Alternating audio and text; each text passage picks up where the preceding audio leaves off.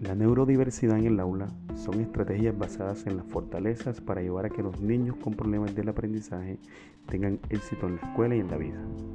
Neurodiversidad significa que las diferencias cerebrales son normales en lugar de deficiencias, pudiendo beneficiar a los niños que piensan y aprenden de manera diferente. Este concepto puede ayudar a reducir el estigma en torno a las diferencias en la manera de pensar y aprender, estableciendo un cambio de paradigma en las escuelas en lugar de ver a los alumnos con problemas de aprendizaje sufriendo un déficit, sugiere que hablemos de sus fortalezas y veamos en ellas oportunidades de aprendizaje. La también involucra tener empatía, lo cual implica un vínculo emocional o afectivo con ese individuo, en la cual soy capaz de ponerme en la situación emocional de él, sintiendo y experimentando sus vivencias.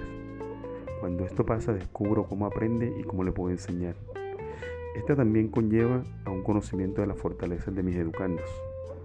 a tecnologías de apoyo que nos permitan realizar e implementar mejores procesos, a una mejora en los recursos humanos, capacitación y redes de apoyo con personal especializado, ya que no es trabajo un solo individuo, a la vez que modificaciones ambientales en las aulas de clases que nos permitan estar en un espacio cómodo y agradable para enseñar y para aprender.